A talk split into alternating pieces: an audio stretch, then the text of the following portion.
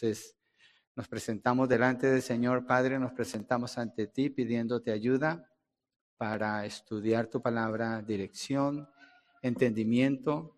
Reconocemos que tu Espíritu Santo es quien nos ilumina para entender tu palabra, Señor, para ir allí y poder ver lo que tú quieres comunicar a través del texto, Padre. Ayúdanos hoy, dirígeme, Señor, permite que sea fiel al entregar esta enseñanza. En el nombre de Jesucristo. Amén y amén. Entonces vamos a estar en el libro de Romanos en el capítulo 8, versos 9 al 17. Hay unas copias que ya repartieron. Pero antes de entrar allí, eh, solo quiero que eh, pensemos en lo que Pablo ha estado enseñando, en los capítulos 3 hasta el capítulo 7. Pablo ha establecido la salvación, que es por la obra de Dios a través de su Hijo Jesucristo, la justificación que no es por las obras o por la ley, sino por la gracia.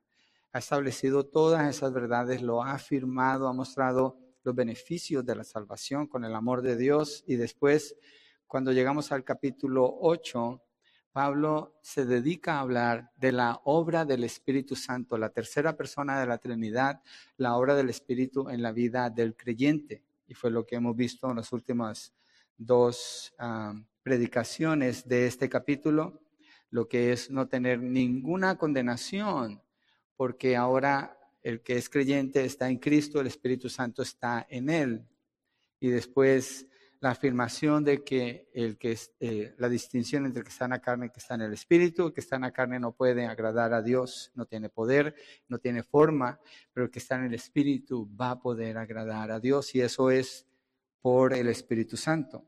Y aquí cuando entramos en el versículo 9 hasta el 17, habla de la vida del creyente bajo el Espíritu Santo, el poder del Espíritu Santo en la vida del creyente. Y el Espíritu Santo es la tercera persona de la, de la Trinidad llevando a cabo la voluntad de Dios en el corazón de los creyentes. Generalmente lo que se habla del Espíritu Santo está fuera de lugar. Generalmente me refiero en que se habla sin tener en cuenta lo que la Biblia dice acerca del Espíritu Santo y en muchos lugares se proclama visiones, sueños, sanidades, movimientos, temblores, ladridos, lloros, caídas. Usted póngale el nombre que quiera. Y se le atribuye de manera blasfema al Espíritu Santo porque lo que se dice de él, que no es bíblico, es blasfemo, es ofensivo para Dios. Tristemente, así es.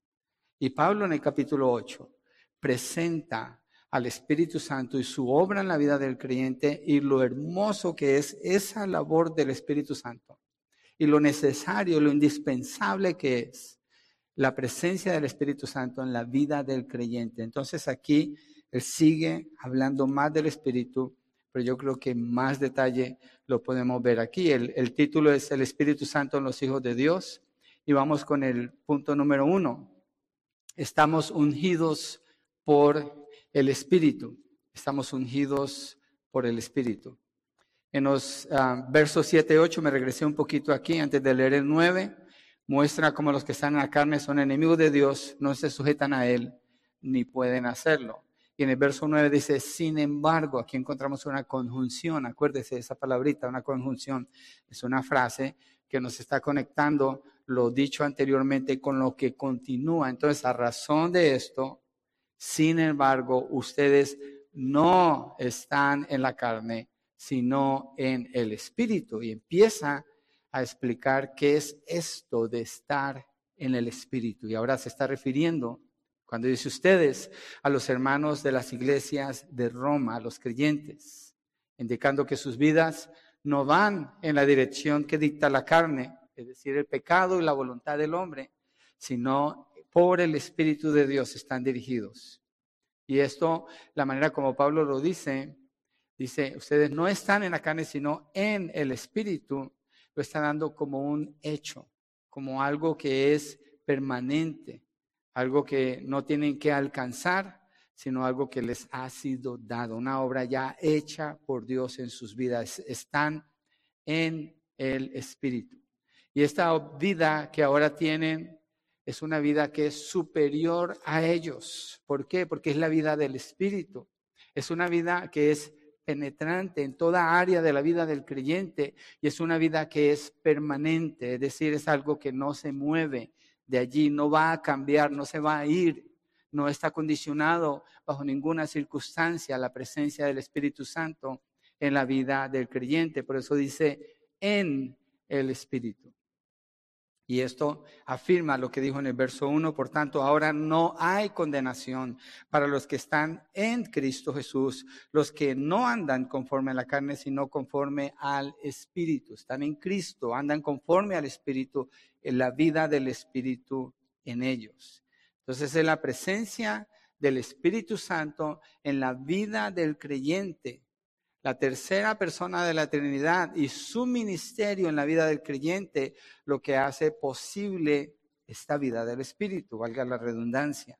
Y el Espíritu Santo viene para completar la obra que Dios comenzó en el creyente y la, la mantiene y la completa, la ejecuta completamente. Y dice allí mismo en el verso 9, sin embargo ustedes no están en la carne, sino en el Espíritu, si en verdad el Espíritu de Dios habita en ustedes. Pero si alguien no tiene el Espíritu de Cristo, el tal no es de él. Entonces, esta frase lo que nos está diciendo es que estar en Cristo es tener al Espíritu Santo. Eso es lo que está diciendo.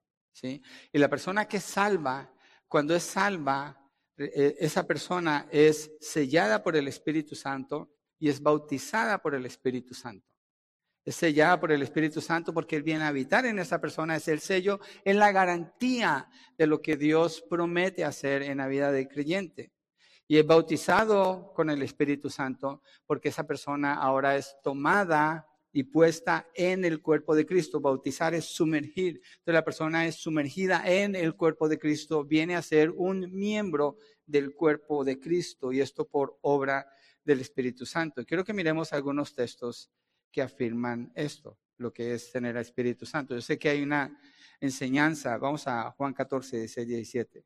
Hay una enseñanza donde dice que hay que buscar el bautismo del Espíritu o hay, hay, creyentes que les enseñan, tú no tienes al Espíritu Santo hasta que no hables en lenguas, o tú no tienes el Espíritu Santo hasta que no seas ungido por el Espíritu Santo. Si una persona no tiene el Espíritu Santo, ¿es salva o no es salva? No es salva. Ser salvo es estar en el Espíritu Santo, es tener el Espíritu Santo. Entonces, es un cuento eso de que tiene que ser bautizado en el Espíritu para que reciba el Espíritu. Es falso.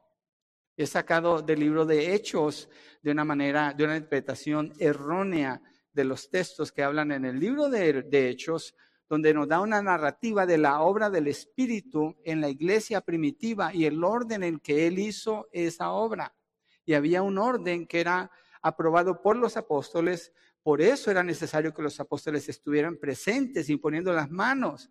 Pero eso es del siglo primero es de la iglesia naciente, para que fuera confirmada la iglesia fuera de los judíos.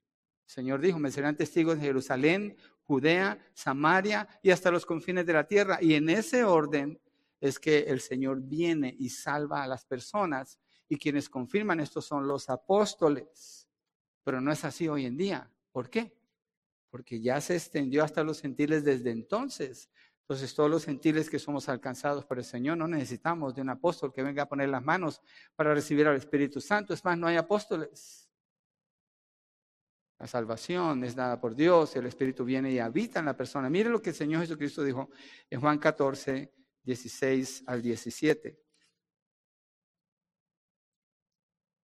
Entonces yo rogaré al Padre y Él les dará otro consolador para que esté con ustedes para siempre. ¿Cuándo va a estar? Para siempre. Verso 17, es decir, el Espíritu de verdad, es otra manera de nombrar al Espíritu Santo, a quien el mundo no puede recibir porque ni lo ve ni lo conoce, pero ustedes sí lo conocen porque mora en ustedes y estará en ustedes. Es la promesa del Espíritu Santo. ¿Para quienes? Para los que creen en el Señor no para los que alguien ponga sus manos sobre ellos, es para los que creen en el Señor. Vimos otro texto, Efesios 1:13, donde habla del sello del Espíritu Santo. Entonces Jesucristo dijo, les enviaré otro consolador, es decir, Él se está calificando como un consolador y este otro consolador es el Espíritu Santo. Efesios 1:13 dice Pablo hablando del sello, en él también ustedes, después de escuchar el mensaje de la verdad, miren la secuencia, el medio que dice Efesios, después de escuchar el mensaje de la verdad, el evangelio de su salvación, y habiendo creído, ¿qué sucede con haber creído? Fueron sellados en él con el Espíritu Santo de la promesa. ¿Dónde está el Espíritu Santo cuando una persona cree en Cristo? Viene a la persona, viene a vivir, es el consolador que Cristo prometió, es el sello que Dios le está dando a esa persona, es la garantía de que esa persona es salva. Por eso Pablo dice, si en verdad el Espíritu de Dios habita en ustedes, pero si alguien no tiene el Espíritu de Cristo, el tal no es de él. Entonces, si una persona dice, yo no tengo el bautismo del Espíritu Santo, es porque no es salva. Porque en el momento de la salvación fue bautizada por el Espíritu en el cuerpo de Cristo. Y ahí quiero llegar en un minuto. Pero miremos primero a Tito 3, versos 5 al 6. Tito 3, versos 5 al 6. Yo recuerdo que cuando comencé a pastorear en el año 2000, un tema que no me gustaba tratar era el tema del Espíritu Santo, porque fui enseñado erradamente. Fui enseñado que había que esperar que alguien pusiera manos para recibir el Espíritu. Fui enseñado que tener Espíritu Santo era relativo o era consecuente con hablar en lenguas. Fui enseñado un montón de cosas del Espíritu Santo que eran falsas. Entonces, para mí era un mundo de, confusión pensar el Espíritu Santo y no tenía un concepto claro para poderlo enseñar y decidí esperar años. Esperé años y me puse a estudiar y esperé y dije, no puedo enseñarle a la iglesia algo que yo mismo no puedo comprender, algo que es confuso en mi mente. Eventualmente empezamos a conocer más del Espíritu Santo. Una, persona vino una vez aquí y dijo, aquí no se siente el Espíritu Santo. Le dije, mire, vete allí a la Hatch allá lo vas a sentir. Allá se tiran, allá lloran, allá gritan, allá ladran, allá lo vas a encontrar. Porque ese no es el Espíritu Santo de la Biblia, no es el Espíritu Santo de la tercera persona de la Trinidad, es otra cosa. La gente busca otra cosa, tristemente buscan otra cosa porque han sido enseñados mal y hay muchos haciendo negocio usando a la persona del Espíritu Santo sin ningún temor de que están blasfemando el nombre de Dios porque el Espíritu Santo es Dios. Es Dios. Mira lo que dice Tito 3 del 5 al 6. Él nos salvó, no por las obras de justicia que nosotros hubiéramos hecho, sino conforme a su misericordia, por medio del lavamiento de la regeneración y la renovación por el Espíritu Santo, que Él derramó sobre nosotros abundantemente por medio de Jesucristo nuestro Salvador. Está junto con la salvación otra vez, el Espíritu Santo. Cada vez que habla de la salvación, allí está el Espíritu Santo. Allí está el Espíritu Santo. Ahora miremos el bautismo del Espíritu Santo. Entonces estamos claros, ¿cierto? La presencia del Espíritu Santo está en el que está en Cristo. Por eso Pablo dice, si en verdad el Espíritu de Dios habita en ustedes. Pero si alguien no tiene el Espíritu de Cristo, el tal no es de él. Primera Corintios 12, 13 nos deja ver el bautismo del Espíritu Santo. ¿Cuándo sucede el bautismo del Espíritu Santo? Dice, pues por un mismo Espíritu, con mayúsculas, está hablando del Espíritu Santo. Mire lo que dice aquí. Todos fuimos bautizados. ¿Quiénes? Todos fuimos bautizados. El Espíritu Santo no es el privilegio de algunos que se lo dan a otros. El Espíritu Santo, todos fuimos bautizados en un solo cuerpo, hablando del cuerpo de Cristo, ya judíos o griegos, ya esclavos o libres. A todos se nos dio a beber del mismo Espíritu. Todos, dos veces dice todos y después hace la aclaración que no hay ninguna distinción en ninguna persona, no importa su background, no importa su color de piel, no importa el lenguaje que hable, no hay ninguna distinción, no es un privilegio para nadie. Es un regalo de Dios para todos los que creen en Cristo Jesús. Todos han sido bautizados por el Espíritu Santo en el cuerpo de Cristo. Todos. Entonces, Pablo dice, si en verdad el Espíritu de Dios habita en ustedes, pero si alguien no tiene el Espíritu de Cristo, el tal no es de él. Si una persona está esperando todavía, creyendo que es salvo y no tiene el Espíritu, está engañado o no está en Cristo. Una de las dos. Entonces, la función del Espíritu Santo da vida al creyente. El Espíritu Santo está activamente operando en la vida del creyente. Si usted es salvo, entonces usted está, voy a usar otro término clave aquí, usted está ungido por el Espíritu Santo. Otra vez me pasó saliendo de un servicio cuando estábamos en Modesto, yo pastoreaba dos iglesias, una en Turlock y otra en Modesto, y salí de la iglesia de Modesto. Y me encontró una persona que conocía, era un vecino, me decía, ¿cómo te fue en el servicio? Muy bien, fue muy bonito. Y me hacía así, yo quiero esa unción, yo quiero esa unción. Pero no creo que esté untado de nada para decir que pueda pasar alguna unción. Es ridículo pensar que una persona tiene una unción. Miren, en el Antiguo Testamento, el Espíritu Santo venía. Por ejemplo, vamos a usar el nombre de un personaje. El Espíritu Santo venía sobre un rey y lo ungía con poder, lo ungía con su misma presencia para llevar a cabo la labor que Dios le encargaba. Entonces ese rey estaba bajo esa unción. Pablo, eh, eh, David, en el Salmo 51, ahora no quites de mí tu Santo Espíritu. Él no está hablando de la salvación. Él está hablando de que sin el Espíritu Santo, ¿cómo va a ser el trabajo que Dios le encargó como rey? Pero no se refiere a su salvación. Porque en el Antiguo Testamento el Espíritu Santo así operaba y después de un tiempo el Espíritu Santo se iba. Cuando llegamos al Nuevo Testamento, no es así.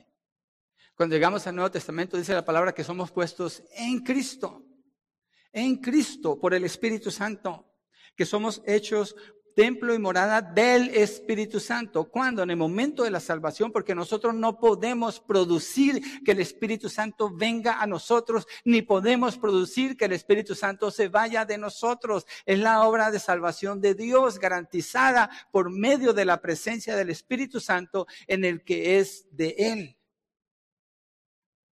Así es como opera el Espíritu Santo. Él vive en el creyente. Miremos un texto más, Primera de Juan 2.20.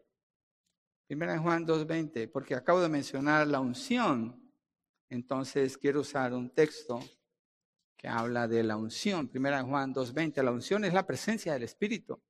Eso es lo que es la unción.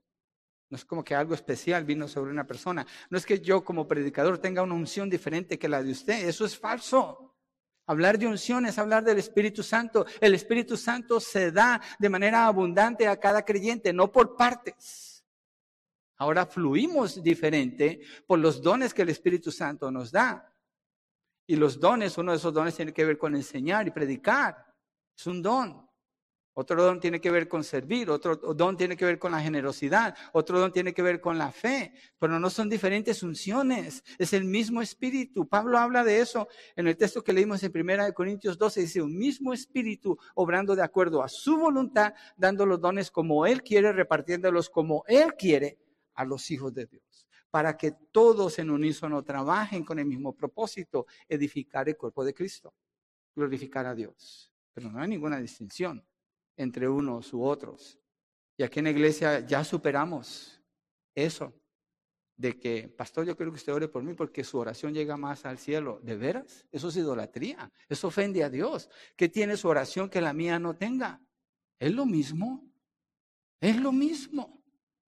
Yo soy miembro de esta iglesia que sirvo en una capacidad porque el Señor me ha dado ese don pero usted sirve en otra capacidad porque Dios le ha dado ese don y cuando usted y yo oramos es lo mismo, no hay ninguna distinción. Ahora si vamos a Santiago y dice que cuando alguien está enfermo busque a los ancianos para que oren por él, bueno, está hablando de otro orden. Pero no es que esa oración vale más porque dice la oración de quién? Del justo puede mucho o es poderosa. ¿Quién es el justo? El que es salvo. ¿Por qué es justo? Porque ha sido justificado por la obra de... Lo cantamos ahora. Lo estábamos cantando.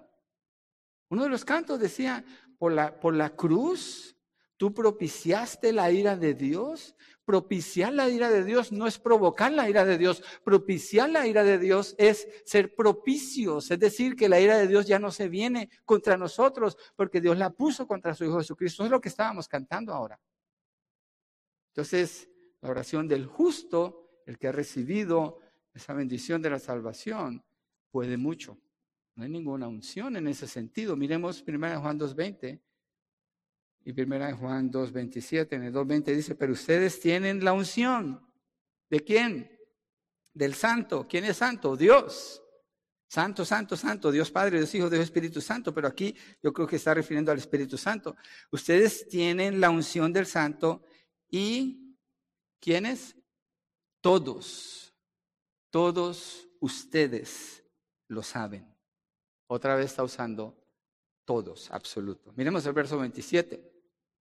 En cuanto a ustedes, la unción que recibieron de Él permanece en ustedes y no tienen necesidad de que nadie les enseñe, pero así como su unción les enseña acerca de todas las cosas y es verdadera y no mentira, y así como les ha enseñado, ustedes permanecen en Él. La unción permanece en ustedes, ustedes tienen la unción, la unción les enseña. Está hablando de la obra del Espíritu Santo en la vida del creyente. De eso es lo que está hablando. Eso es lo que está afirmando. Entonces, ¿hay más unción, menos unción? Eso es falso. El Espíritu Santo, como Pablo dice, o está o no está. ¿Eres de Dios o no eres de Dios? Si eres de Dios, el Espíritu Santo está en ti.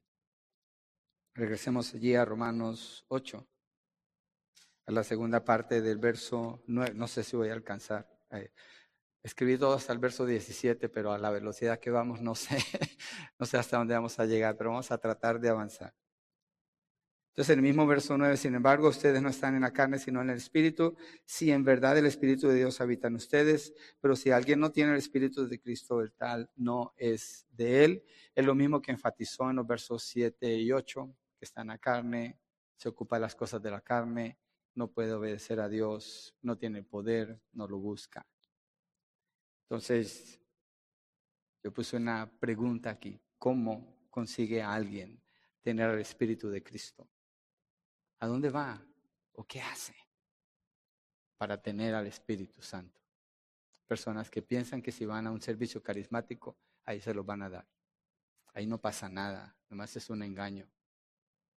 La manera de recibir al Espíritu Santo Usted tiene que clamar a Dios, suplicarle a Él por su misericordia, rogarle al Señor por la salvación de su alma, pedirle al Señor que le permita arrepentirse, confesar sus pecados y clamar a Él para que la obra de Cristo Jesús sea puesta sobre usted, reciba ese perdón y el Espíritu Santo entonces venga a vivir a ti. En usted es un asunto de fe. Pídale ayuda Señor, clame a Dios. Usted no tiene que quedarse afuera y usted no tiene que no creer, tienes que creer.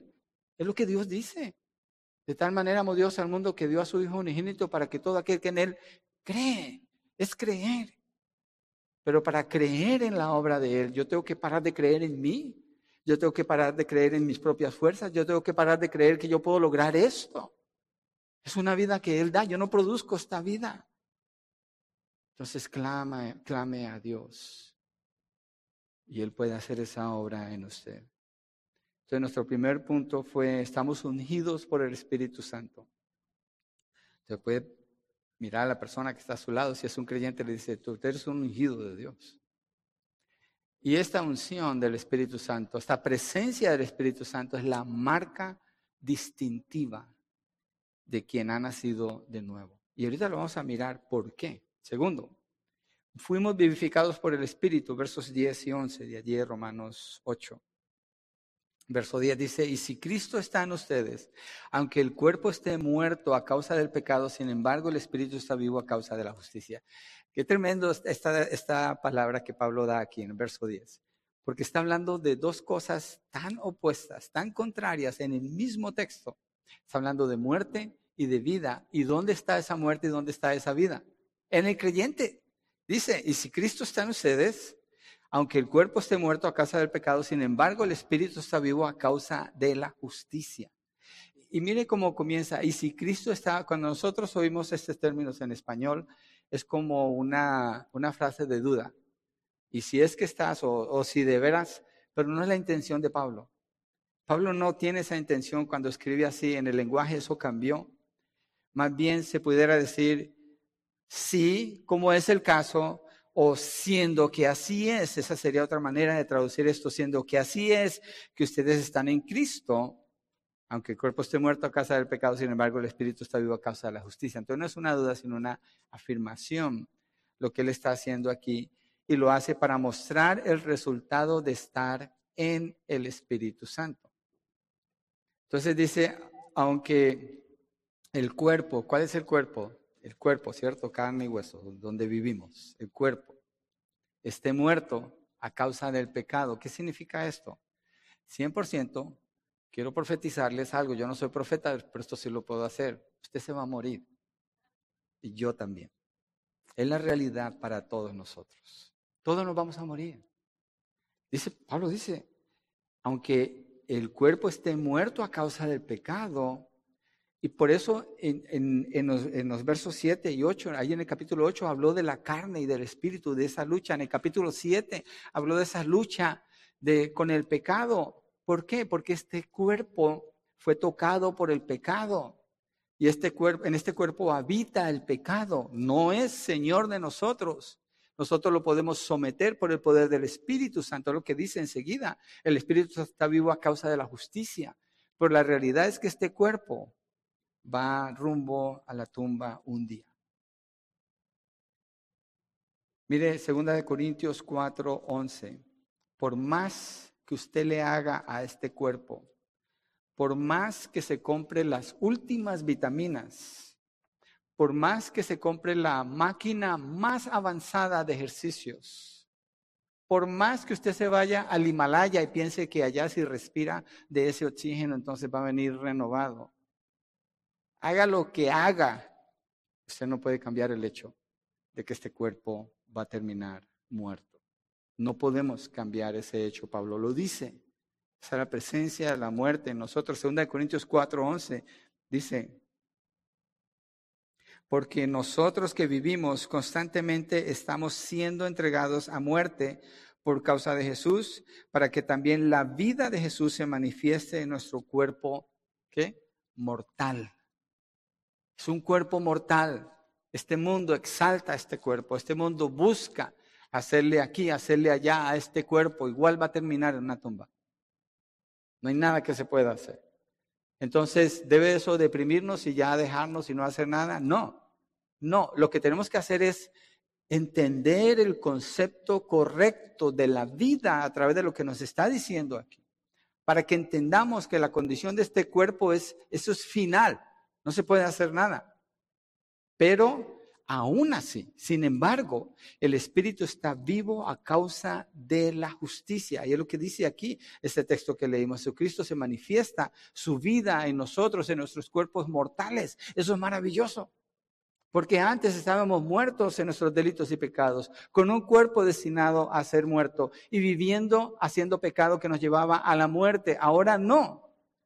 Ahora, a pesar de ese cuerpo, el Espíritu está vivo a causa de la justicia. Romanos 5.12 no vamos ahí, pero dice que la muerte entró a todos por el pecado de Adán. Así nacimos. Pero a pesar de la realidad de que el cuerpo esté muerto y además el creyente encuentra un conflicto dentro de sí por la presencia del pecado en sus miembros, sin embargo, el espíritu está vivo a causa de la justicia. Hay un conflicto que tenemos que enfrentar. Y Pablo lo que hace es animar al creyente acerca de la presencia del Espíritu Santo en su vida animarlo de que el Espíritu está, Santo está presente en su vida, eso lo va a llevar a vivir una vida de santidad, una vida de pureza, no una vida en la carne y en la muerte, en el pecado. Es una vida de santidad y de pureza. Y esta es la realidad del creyente. La presencia del Espíritu Santo le da una posición sublime con Cristo a pesar de este cuerpo de muerte. El creyente puede mirar las cosas de arriba, poner su mirada en lo eterno, a pesar de que este cuerpo se duele. Yo estoy caminando un poquito más lento el día de hoy, porque estuve haciendo un poquito de trabajo de construcción en mi casa y me doy cuenta que me duele hacer ese trabajo, pero hay que hacerlo. Pero a pesar de eso está la vida del Espíritu. Es algo glorioso lo que el Señor nos permite para verlo a Él, para poner la mirada en las cosas de arriba, no aquí en las cosas de la tierra. Poner la mente en las cosas del Espíritu. Entonces necesitamos ese fundamento, saber esto para crecer espiritualmente. Entonces, la carne este cuerpo está destinado a morir, pero lo dedicamos por el Espíritu que ha dado vida a nuestro espíritu para servir al Señor, no para servir al pecado. Entonces, esta carne queda sujeta a el poder del Espíritu Santo, una nueva vida. Entonces, ¿qué, ¿qué, concluimos acerca del cuerpo? Está en bancarrota, no necesita invertir allí, va a perder su inversión, créame. El Espíritu está vivo a causa de la justicia, allí es donde usted pone su inversión. Allí es donde pone su inversión. ¿Sí? Y Pablo dice, a causa de la justicia, la obra de Cristo, lo explicó ya en los versos 2 al 4. Mira lo que el Señor dice en Juan 4, 14. Juan 4, 14. Donde habla de lo que va a fluir de la vida del que está en Cristo. Pero el que beba del agua que yo le daré, no tendrá sed jamás, sino que el agua que yo le daré se convertirá en él en una fuente de agua que brota para vida eterna. Entonces, tenemos vida eterna en nosotros ahora, porque el Espíritu Santo nos ha vivificado. Mire Efesios 2.5. Miremos otro texto que nos afirma esto, Efesios 2.5. ¿Cierto que son buenas noticias cuando estudiamos del Espíritu Santo? Nos anima, nos, nos ministra, nos, nos recuerda que no estamos solos en este caminar con el Señor, que no estamos solos en este mundo, que no nos confrontamos contra el pecado, nuestro propio poder, es alguien más que nos va a ayudar. Efesios 2.5 dice, aun cuando estábamos muertos en nuestros delitos, nos dio vida juntamente con Cristo por gracia ustedes han sido salvados y esa vida es la vida del Espíritu en nosotros.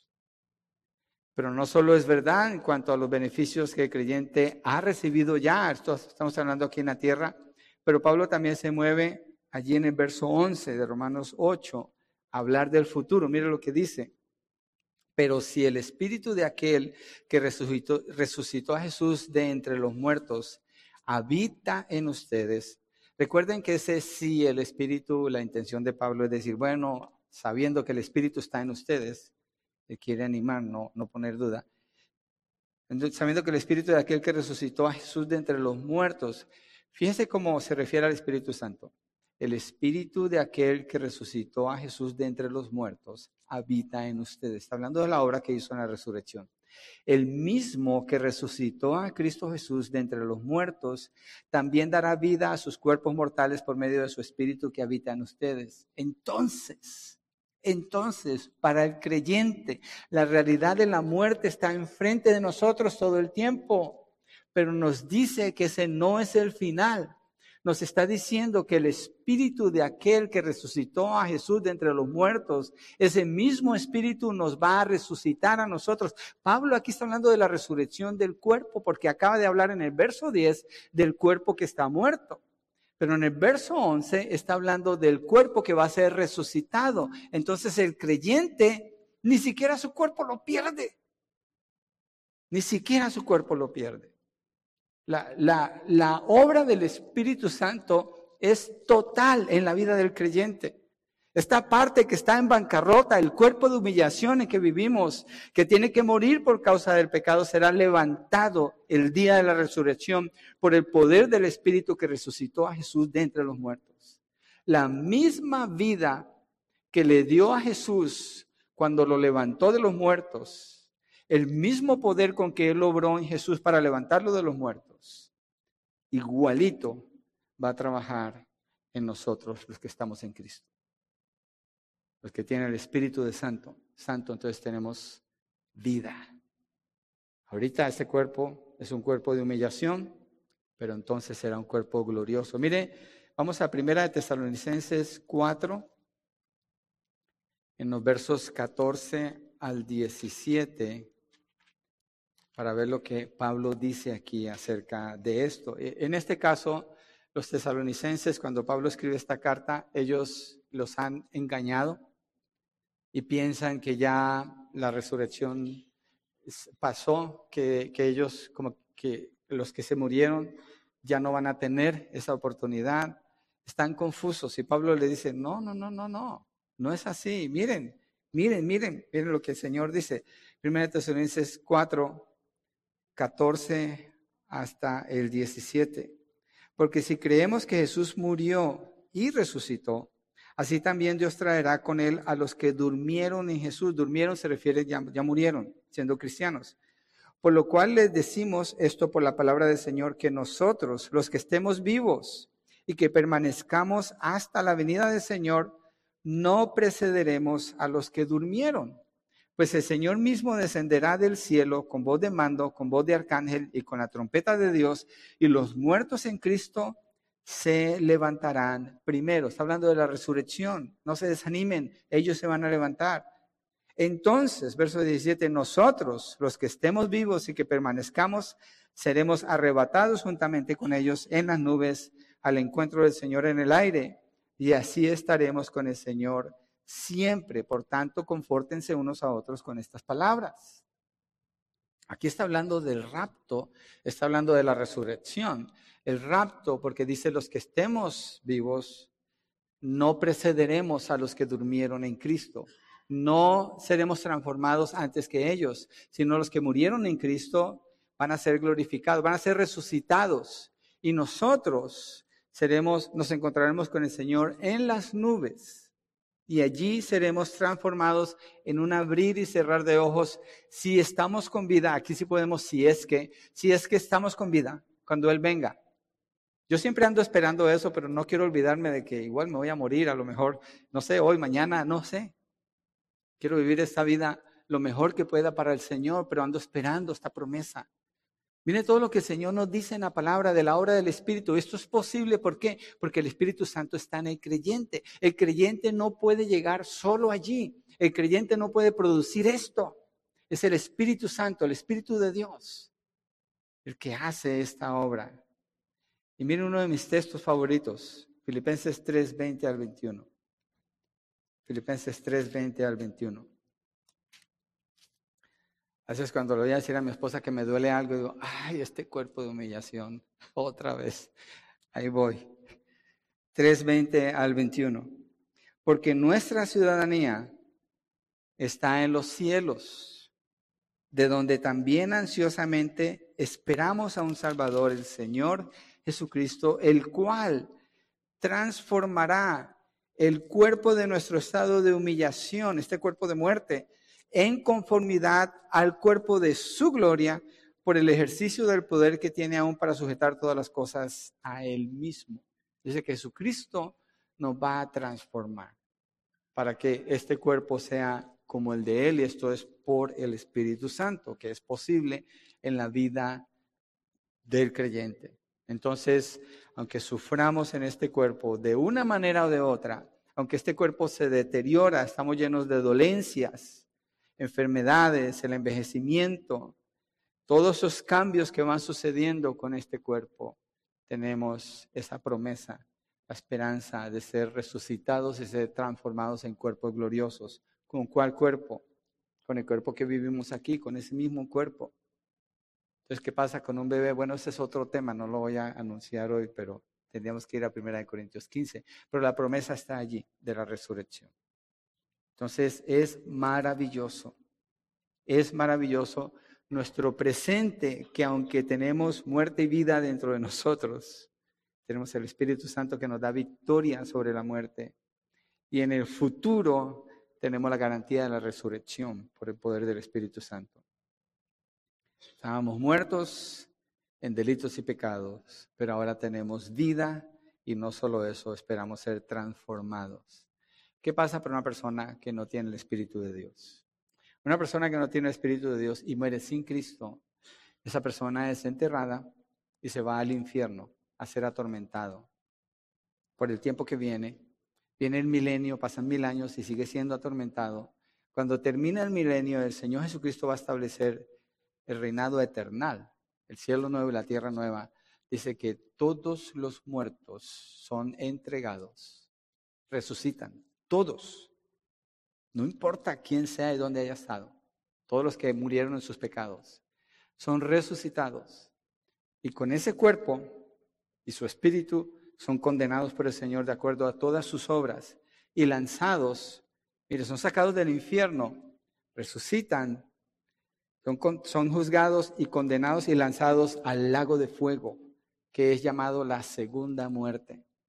Entonces el creyente está esperando vida, ha recibido vida y espera más vida. El que no está en Cristo espera muerte y le espera la segunda muerte después de estar más de mil años sufriendo el tormento por haber desobedecido a Dios, por no haber creído en Cristo Jesús como el Señor y Salvador de su vida, como el que pagó por sus pecados, sino que quiso vivir como quiso, de acuerdo a su propia voluntad, sin creer en el Hijo de Dios.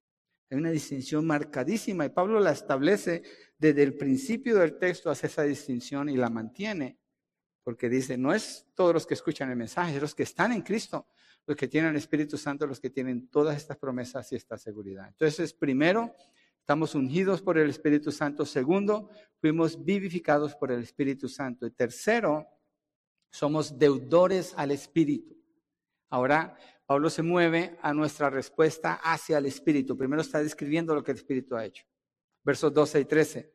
En el 12 dice, así que hermanos, somos deudores, no a la carne, para vivir conforme a la carne. ¿A quién nos debemos entonces? Es a Dios, es a Dios. Lo que Dios ha depositado en nosotros, como hemos visto hasta este punto, es incalculable, invaluable. Es incomprensible a nuestra mente lo que Dios ha hecho por nosotros. Ha puesto su propio espíritu en nosotros. Tenemos el mismo poder que operó para levantar a Jesús de los muertos. Entonces nos debemos a Dios, no a la carne. Antes estábamos en la carne, Dios de ahí nos sacó, nos dio su Espíritu Santo, entonces nos debemos a Él. ¿Esto qué indica? Pablo se está moviendo a la responsabilidad del creyente de vivir una vida de santidad, una vida para, por y en el Espíritu Santo para agradar a Dios. De eso es que está hablando. Y Pablo indica claramente que el creyente no anda en cruz control. Oh, ya tengo el Espíritu Santo, ya tengo todas esas promesas, yo no tengo que hacer nada, Él me va a llevar. No, ¿cuál? Tienes que orar. Tienes que luchar contra el pecado, tienes una lucha espiritual que pelear, tienes que clamar a Dios, tienes que rendir tu voluntad todos los días y en cada ocasión delante de Dios para obedecerle a Él. Te debes al Espíritu Santo. No andamos en como el carro le hunde un botón y dice oh, cruise control, o si uno de esos carros nuevos Él me va a llevar y se va a parquear. No, no. Es una combinación del poder de Dios y tu voluntad siendo rendida completamente a Él. Porque mire lo que dice el verso 13, ahí en Romanos 8, porque si ustedes viven conforme a la carne, ¿quiénes son ustedes? Los creyentes. Habrán de morir. Y ahorita vamos a ver cuál clase de muerte está hablando él. Pero si por el Espíritu hacen morir las obras de la carne, vivirán. Otra vez hace esa distinción. ¿Qué está hablando aquí? De la responsabilidad de la obediencia a Dios. ¿Por qué? Porque si el creyente se desvía de lo que Dios dice y empieza a desobedecer al Señor, ¿qué es lo que trae? Muerte, dolor, sufrimiento, un montonón de consecuencias que tienen que ver con la muerte. No está hablando de perder la salvación. No puede estar hablando de eso. Pero sí está hablando del sufrimiento que trae el pecado. Entonces hay una lucha que el creyente tiene con la carne. Pero ¿cómo enfrenta esa lucha? Tiene el poder. El único poder posible para vencer es el poder del Espíritu Santo y por él puede hacer morir las obras de la carne y vivir. ¿Qué pasa con los creyentes que no creen en el poder del Espíritu Santo y se van con los médicos a buscar la solución a problemas que son del corazón, a problemas que son de la carne, a problemas que son espirituales? Y se olvidan y no reconocen el poder del Espíritu Santo, no tienen fe, están rechazando lo que el Señor ha hecho en sus vidas y se meten en un montón de problemas. O simplemente no tienen al Espíritu Santo, por eso no lo buscan. Buscan en otras fuentes. La palabra dice que son fuentes rotas, cisternas rotas. Una cisterna rota, cuando usted la mete en la cubeta para sacar agua, lo que hay abajo es arena. Y si toma un vaso de arena, pues ni siquiera una cucharada de arena se va a poder tomar, no hay nada ahí. Entonces Pablo está hablando de la obediencia del creyente al Espíritu Santo, porque el Espíritu Santo le da el poder, le da el entendimiento, le da la sabiduría, le da la guianza para que obedezca y viva una vida de santidad. Nos debemos no a la carne, sino al Espíritu Santo. Mire Gálatas 5, 22 al 23, un texto muy conocido donde Pablo habla acerca de la llenura del Espíritu Santo. Y aquí nos da una idea muy clara de entonces, si nos debemos al Espíritu Santo y no a la carne, ¿cómo se debe ver nuestra vida? Gálatas 5, 22 al 23. Pero el fruto del Espíritu es amor, gozo, paz, paciencia, benignidad, bondad, fidelidad, mansedumbre, dominio propio. Contra tales cosas no hay ley pues los que son de Cristo Jesús han crucificado la carne con sus pasiones y deseos. ¿Han crucificado qué? La carne. ¿Por qué? Porque viven conforme al Espíritu. Pablo dice en Romanos, no nos debemos a la carne, sino al Espíritu. Entonces vivimos de acuerdo al Espíritu. Ese fruto que acabo de leer allí en el verso 22 dice, pero el fruto del, ¿de quién? Del Espíritu. No es mi fruto ese fruto del Espíritu. Yo no puedo producir este fruto. Yo no puedo producir amor, gozo, paz, paciencia, benignidad, bondad, fidelidad, mansedumbre, dominio propio. No puedo producir eso. No puedo. Es el Espíritu Santo. Ese es el fruto de Él, del Espíritu Santo. Esa es la vida del Espíritu. Por eso Pablo dice, el que está en Cristo, el que está en el Espíritu, va a manifestar esta vida. Entonces nos debemos al Espíritu para que la vida del Espíritu se manifieste a través del creyente cuando se dé su voluntad a Él.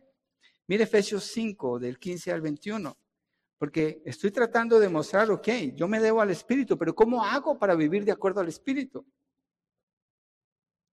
Ya vimos el fruto, pero miremos una instrucción práctica de parte de Pablo cuando dice, Efesios 5, 15, por tanto tengan cuidado cómo andan Tengan cuidado cómo andan. ¿Quién toma esa decisión? El creyente, el que está leyendo este texto, ¿no? Tengan cuidado cómo andan. Y dice, ¿cómo? No como insensatos, sino como sabios. Insensato es el que ignora la palabra del Señor. Sabio es el que busca, tiene temor de Dios y busca la palabra del Señor. Verso 16, ¿cómo se hace para andar así?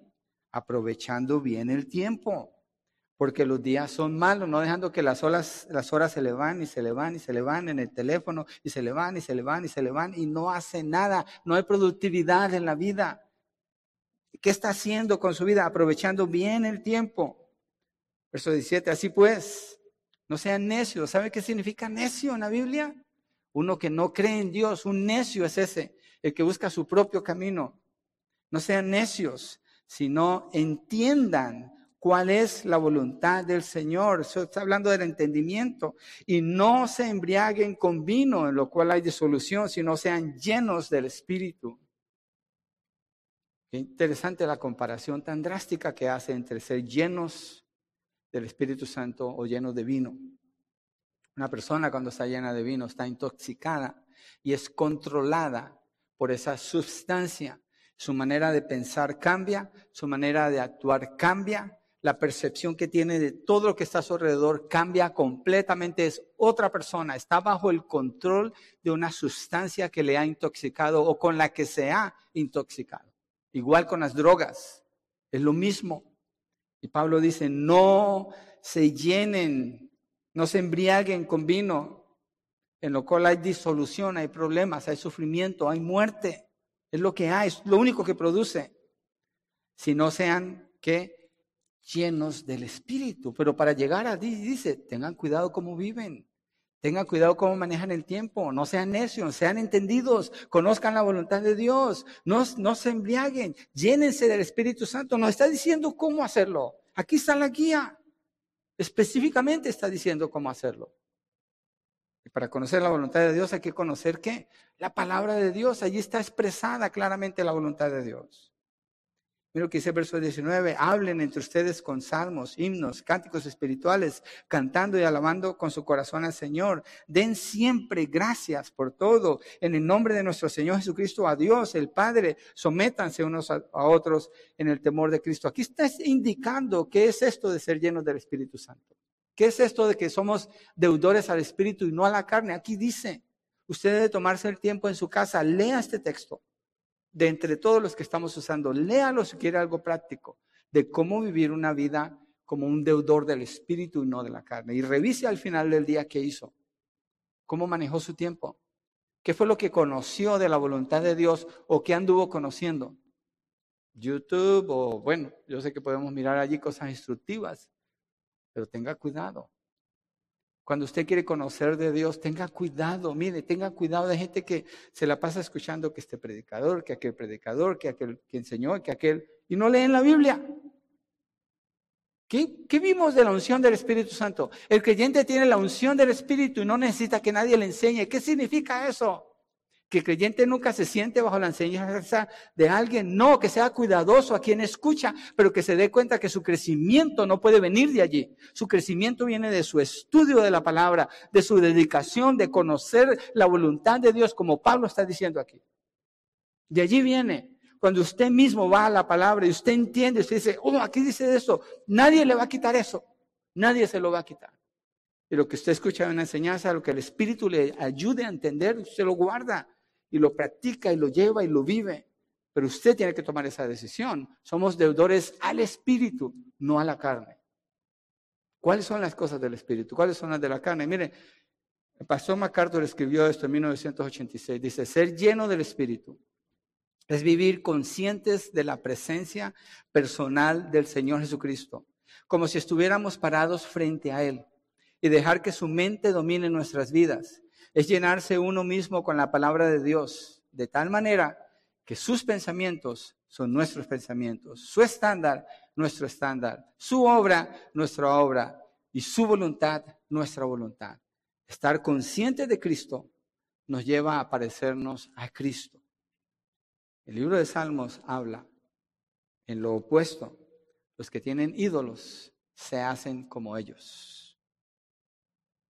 Nosotros tenemos un Dios y somos deudores a Él. El Espíritu Santo es Dios. Nos debemos a Él. Debemos estar conscientes de su presencia en nuestra vida. Entonces, primero estamos ungidos por el Espíritu Santo, segundo fuimos vivificados por el Espíritu Santo y tercero somos deudores al Espíritu Santo. ¿Cómo estamos de tiempo? ¿Hay mucho tiempo todavía? Oh, Bastante, entonces. Ok. Ustedes no tienen prisa, ¿cierto? No, ya me dijeron que no, así que pues entrémosle aquí y sigamos más profundo. Estamos en una parte bien interesante. Yo quiero mirar porque no me fijé en mi reloj. Entonces, cuarto, el Espíritu Santo testifica que somos hijos de Dios. Wow. Mire, cada, usted lee este texto y se dice, men, cada línea que leo Pablo me lleva más y como que me levanta y me levanta y me levanta y te dice, mira lo que tienes, aprecia lo que tienes. Mira el verso 14, porque todos los que son guiados por el Espíritu Santo, los tales son hijos de Dios. Aquí está hablando de la relación con Dios. El Espíritu Santo vive en el creyente y obra. ¿Para qué? Para santificarle. ¿A través de qué? La iluminación de la palabra de Dios. Él es su guía, es su ayudador. Y solo los hijos de Dios son guiados por el Espíritu Santo. ¿Qué quiere decir esto? No anda en la oscuridad, no anda en las tinieblas, no anda sin saber qué onda, para qué estoy aquí. No, el creyente tiene dirección. Mire, el creyente se levanta en la mañana y sabe para dónde va. Claro, hay cosas que hay que atender del trabajo y eso, pero igual, ¿cómo atiende su trabajo? Cómo para el Señor, cómo atiende a sus hijos, cómo criarlos para el Señor, cómo ama a su esposa, cómo Cristo amó la iglesia, cómo se somete a su esposo, cómo la iglesia se somete a Cristo. Todo está delineado por el Señor. ¿Y qué hago cuando se me estalla una llanta en el frío? Bueno, pues cámbiala con una buena actitud como para el Señor. Y dele gracias que tuvo que esperar allí, él sabe por qué. Como para el Señor. El Espíritu Santo, si usted, si usted cede su voluntad al Espíritu Santo, Él le va a guiar, Él le va a ayudar. Él le va a ayudar. Esta semana tenía que hablar con un vecino y lo dije en una clase, o lo puse en un mensaje porque Israel compartió algo en el, en el chat de WhatsApp. Y dije, ¿a quién le va a compartir hoy? Y pregunté a mí mismo que yo tengo unos vecinos que necesito alcanzar, necesito volver otra vez. Estamos haciendo algo en la casa. Simplemente dejé todo y me fui sin decir nada. Empecé a caminar hacia esa casa. Creo que es lo que el Espíritu Santo quiere que yo haga. Creo que esto es obedecer al Señor en este momento. Creo que esto es acercarme allá y hablar con esta persona. Pero eso viene de estar llenos de la palabra, de estar buscando conocer la voluntad de Dios, de querer anhelar, de, agradar a Dios, de poner la mirada en las cosas de arriba, en Cristo Jesús, no en las de la tierra, de saber que no soy un deudor de la carne, sino un deudor del Espíritu, de entender que el Espíritu Santo me guía, me da el poder, Él me protege, Él me guarda, Él me instruye.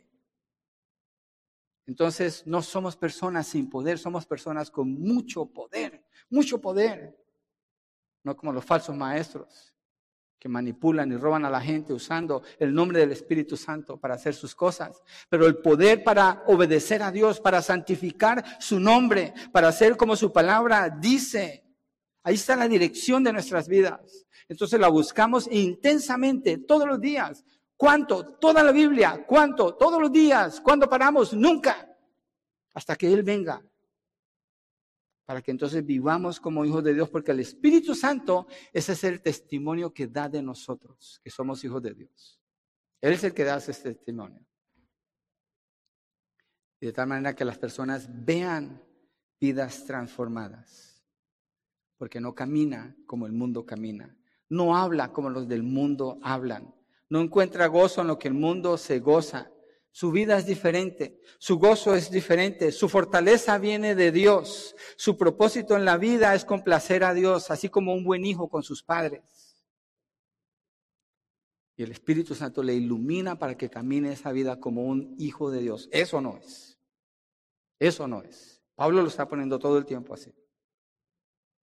Mira lo que dice Juan 14, 26. Juan 14, 26. Y el Espíritu Santo no doblega la voluntad del creyente, no. El creyente cede su voluntad al Espíritu Santo, el Espíritu Santo lo guía para que llegue ahí también. Juan 14, verso 26 dice, pero el consolador, el Espíritu Santo, a quien el Padre enviará en mi nombre, Él les enseñará todas las cosas y les recordará todo lo que les he dicho. Esta promesa es para los apóstoles. El Espíritu Santo les va a enseñar. Aquí no están escritos los libros de la Biblia del Nuevo Testamento. Ellos después, cuando escriben, son muchos años después, pero es el Espíritu el que les recuerda y les guía lo que deben de escribir sin doblegar su voluntad. Ellos ceden su voluntad a Él. ¿Cuál es la aplicación para nosotros? El Espíritu Santo nos va a guiar a entender todo lo que le recordó a ellos para que vivamos de acuerdo a esto. ¿En dónde? En toda la Biblia, Génesis hasta Apocalipsis. Entonces el creyente es iluminado y persuadido por el Espíritu Santo. Eso lo dijo Lloyd Jones. Es muy acertado. Mire, primera de Juan 3.1. Miremos otro texto para afirmar este punto aquí. Primera de Juan 3.1. El apóstol Juan escribe allí a los creyentes, está hablándole a creyentes. Miren cuán gran amor nos ha otorgado el Padre que seamos llamados hijos de Dios y eso somos. Por esto el mundo no nos conoce, porque no lo conoció a Él. Y habla en otras partes también cuando dice, cuando el mundo, yo aprendí antes, cuando estaba en la iglesia carismática, con estos textos, aprendí a empezar a distinguir entre los que eran del mundo y los que eran del Señor. Y los que yo veía, los famosos, que el mundo los escuchaba y ponían aún su música en sus emisoras del mundo, dije, oh, el mundo escucha a los que son del mundo, estos no son del Señor. Estos no son del Señor. Aunque suena bonito, aunque suena bien, aunque se ve bien, no son del Señor. Porque los que son del Señor, el mundo no los escucha. Porque son hijos de Dios. Y solamente los hijos de Dios los pueden escuchar a ellos y entender. Fuera de allí no hay esa relación. Somos hijos de Dios y las palabras que Juan usa aquí dice que el amor, cuán gran amor nos ha otorgado el Padre. Adopción en el tiempo que esto se escribió, que somos adoptados como hijos de Dios. En ese entonces los padres adoptaban a un hijo que tuvieran otro hijo, pero ese que adoptaban, ese, ese iba a ser el heredero, ese iba a ser el principal, ese era el escogido de entre todos, ese era. No es como hoy en día. Es muy diferente el concepto cuando Pablo habla de esto, cuando Juan habla de esto y el Espíritu Santo da testimonio. No somos nosotros los que decimos, yo soy hijo de Dios. Bueno, sí, lo podemos decir. ¿Cuál es el testimonio? ¿Quién testifica de que tú eres hijo de Dios? El Espíritu Santo. ¿Cómo? Amor, gozo, paz, paciencia, benignidad, bondad, mansedumbre, dominio propio, templanza, fe. ¿Cuál es el fruto que se nota en tu vida? Es el testimonio del Espíritu Santo. El, Espíritu Santo testifica a nosotros. Y mire lo que Él hace. Verso 15. Pues ustedes, Romanos 8, no han recibido un espíritu de esclavitud para volver otra vez al temor, sino que han recibido un espíritu de adopción como hijos por el cual clamamos, Abba Padre. El gran amor con que nos amó. Y la declaración que sale del corazón de un creyente es Abba Padre, porque no recibimos un espíritu de temor. El espíritu de temor es el temor a la muerte, el temor al juicio de Dios, el temor a lo que debemos a Dios. Pero la persona es liberada completamente, recibe un espíritu de adopción, es abrazado por Dios. Y no es que la persona se aprendió las palabras correctas para decir, Abba Padre, hoy ya estoy diciendo Abba Padre, entonces yo seré hijo de... Sí, ya, dijo, ya digo Abba Padre. No. Fíjese que dice que por el Espíritu. Ese es un clamor que es por el Espíritu. Una persona no lo produce. Hay gente que yo he oído a veces que como que se lo memorizan y dicen, oh, papito lindo, ay, papito, hoy papito Dios. Y digo, ¿de veras? Suena como cursi, no, no, no, no veo un testimonio del Espíritu allí. Porque un creyente no se relaciona con Dios de esa manera. El término Abba Padre tiene que ver como eh, Abba es una palabra en arameo, ni siquiera es en griego. Jesús hablaba más arameo que griego, era su, su idioma principal. Y él cuando, por eso sabemos, porque dice Abba Padre, está expresando de, lo íntimo de él, como él es en su persona, en el lenguaje que él usa, dice Abba Padre. Es el término que usa un niño de cariño con su papá. No es otro de afuera que se aprendió el término y se lo va a decir a él, no. Es algo que sale de adentro, es una vida que está allá allí. Jesucristo enseñó en la oración del Padre nuestro, oren así, Padre nuestro, está usando el mismo término. Le está enseñando a sus discípulos, refiéranse a Dios como su Padre. ¿Por qué? Por la adopción. ¿Por qué? Porque el Espíritu hizo esa obra y por el Espíritu pueden clamar eso. Mira lo que dice 1 Corintios 12, 2 para, para afirmar este punto. 1 Corintios 12, 2. Ustedes saben que cuando eran paganos de una manera u otra eran arrastrados hacia los ídolos mundanos. Por tanto, les hago saber que nadie hablando, es el verso 3, nadie hablando por el Espíritu de Dios dice Jesús es anatema o Jesús es maldito. Y nadie puede decir Jesús es el Señor excepto por el Espíritu Santo. Nadie puede hacer esa declaración excepto por el Espíritu Santo. Quiere decir que esa persona no produce esa declaración. El Espíritu en esa persona produce que haga esa declaración. Jesucristo es el Señor. Cuando una persona es salva, mire, cuando una persona es salva, no es como que la persona confiesa a Cristo y entonces se salva. No, la persona confiesa a Cristo por el Espíritu Santo, lo cual indica que la persona ya es salva, está haciendo la confesión porque ya fue salva. Ya el Espíritu Santo regeneró su corazón. Cuando hizo esa declaración, lo hizo por el Espíritu. Y solo el que tiene el Espíritu Santo es un hijo de Dios. Solo el que es salvo tiene el Espíritu, solo el que es salvo puede hacer tal declaración. Por eso es tan falso decirle a una persona, repite una oración, la oración del pecador. Es falso, es un engaño. Es un engaño y miles y miles han sido metidos en las filas de las iglesias, haciéndoles creer, creer, que son salvos por algo que ellos hicieron, pero ni siquiera hay evidencia de lo que el Espíritu puede hacer en sus vidas. Esa es la evidencia que se busca. El Espíritu Santo da testimonio de que somos hijos de Dios y clamamos a Padre por el Espíritu Santo. Es Él obrando en nosotros. Mire, primera de Juan 4, 18. Voy a regresar allí a ese texto. Primera de Juan 4, 18.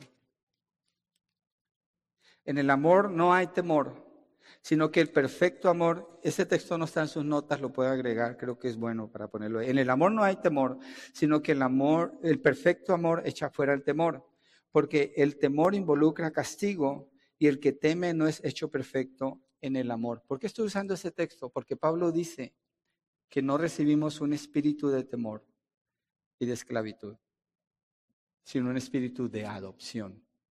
Y para ser adoptados tiene que haber amor. ¿Cuál amor? El perfecto amor. ¿Y qué hizo ese amor? Echó fuera todo el temor. Todo el temor. El que está en ese amor es perfeccionado en ese amor, dice la palabra. Entonces, por el Espíritu Santo que el creyente puede relacionarse con Dios de esta manera tan íntima y especial. En su oración usted sabe qué pasa cuando usted está solo, cuando usted está sola con Dios, cómo son sus palabras con Dios. ¿Qué le dice usted a Él? No hay nadie que lo está escuchando. Usted no tiene que quedar bien con nadie. Es usted y Él. ¿Qué es lo que sale de lo profundo de su corazón? Si usted es un hijo adoptado, el Espíritu Santo le lleva a confesar así. Verso 16 de Romanos 8, el Espíritu mismo da testimonio a nuestro Espíritu que somos hijos de Dios. Bueno, ya lo expliqué. Romanos 5.5 habla que el amor de Dios fue derramado en nosotros. ¿Por qué? Por el Espíritu Santo. Verso 17 es el último verso. Y si somos hijos, somos también herederos. Pablo no para. Sigue más todavía aquí. Somos herederos. Está hablando de toda esa obra que nos dio de la, de la salvación, la adopción, hijos de Dios, lo que clamamos. Ahora cuando dice somos herederos, aunque ya vimos de la resurrección, pero está hablando del lugar que nos espera con Dios. Somos herederos, herederos de Dios y coherederos con Cristo, si en verdad padecemos con Él, al fin de que también seamos glorificados con Él. Lo del padecimiento lo dejo para la semana entrante, pero dice que somos herederos. Apocalipsis 21, 6 al 7. Entonces no, somos hijos de nombre, somos hijos de verdad. Tenemos una herencia con Dios. Apocalipsis 21, 6 al 7. También me dijo, hecho está. Yo soy el alfa y el omega, el principio y el fin. El que tiene sed, yo le daré gratuitamente de la fuente del agua de la vida. El vencedor heredará estas cosas, y yo seré su Dios, y él será mi hijo. ¿Heredará qué? El reino de los cielos. ¿Heredará qué? Si es un hijo, ¿qué hereda? ¿De qué es dueño el padre? Esa es la herencia de los hijos. Somos herederos. Dice que somos herederos juntamente con Cristo, coherederos con Él. Mire Juan 17, 24. Juan 17, 24. Quiero terminar con este texto. Juan 17, 24. Padre, quiero que los que me has dado estén también conmigo donde yo estoy, para que vean mi gloria, la gloria que me has dado porque me has amado desde antes de la fundación del mundo. Jesucristo dice, quiero que estén conmigo. Somos coherederos con Cristo. Lo que Cristo heredó es lo que nosotros heredamos. Si el Espíritu de Dios está en nosotros, si el Espíritu Santo está en nosotros. Entonces, estamos ungidos por el Espíritu Santo, fuimos vivificados por el Espíritu Santo, somos deudores al Espíritu para vivir vidas de santidad y el Espíritu Santo testifica que somos hijos de Dios. ¿Qué obra? ¿Qué obra la del Espíritu Santo, hermanos? Y creo que la vimos un poquito a la carrera, pero ¿qué obra? Nos da absoluta seguridad, nos da testimonio, nos da poder para vencer el pecado, nos da el poder para vivir en obediencia, nos da el deseo, el querer como el hacer para agradar a Dios en todo y nos da la esperanza para el futuro. Esa es una descripción que Pablo da aquí del ministerio del Espíritu Santo en la vida del creyente. Maravilloso, maravilloso. ¿Por qué no nos ponemos de pie? Le damos gracias al Señor porque tenemos razón para vivir vidas victoriosas. Tenemos razón para no parecernos a este mundo. Tenemos razón para vencer en toda situación que se presente. Tenemos razón para creer. Padre, gracias, gracias Señor. Gracias, Padre. Tú has hecho de nosotros templo y morada de tu Santo Espíritu.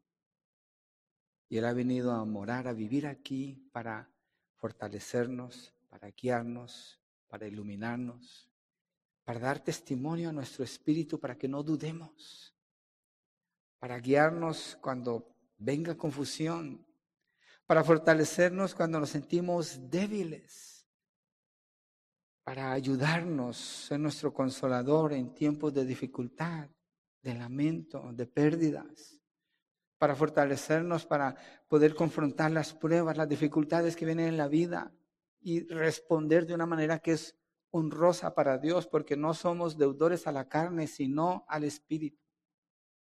Señor, gracias, porque esto afirma que no depende de nosotros, sino de ti. Nuestra parte es obedecerte, rendirnos a ti. Y al final toda la gloria es para ti, solamente para ti, Señor. Gracias. Gracias, oh Dios, por venir a vivir en nosotros, la libertad que esto significa para escoger lo que es correcto delante de ti, Señor. Gracias, Dios. Abba, Padre. Gracias, Padre. Te bendecimos, Señor, te amamos y queremos disfrutar esta relación de amor íntimo que tú nos ofreces al habernos adoptado como tus hijos. Gracias. Señor, oramos por las personas que no han recibido esta adopción todavía. La adopción no se escoge, simplemente se recibe que tú les concedas, Señor, el clamor de su corazón. Que tú les concedas el ruego en sus almas, Señor, pidiendo por la salvación, pidiendo por el perdón de sus pecados. Y por nosotros, Señor, que vivamos estas vidas llenos del Espíritu, obedeciendo al Espíritu y siendo testimonio a un mundo que es un mundo de muerte, una cultura de muerte, donde no hay vida, Señor, y necesitan ver esta vida y conocer de este Salvador, Cristo Jesús. Gracias, Padre, en el nombre de Jesucristo. Amén y amén.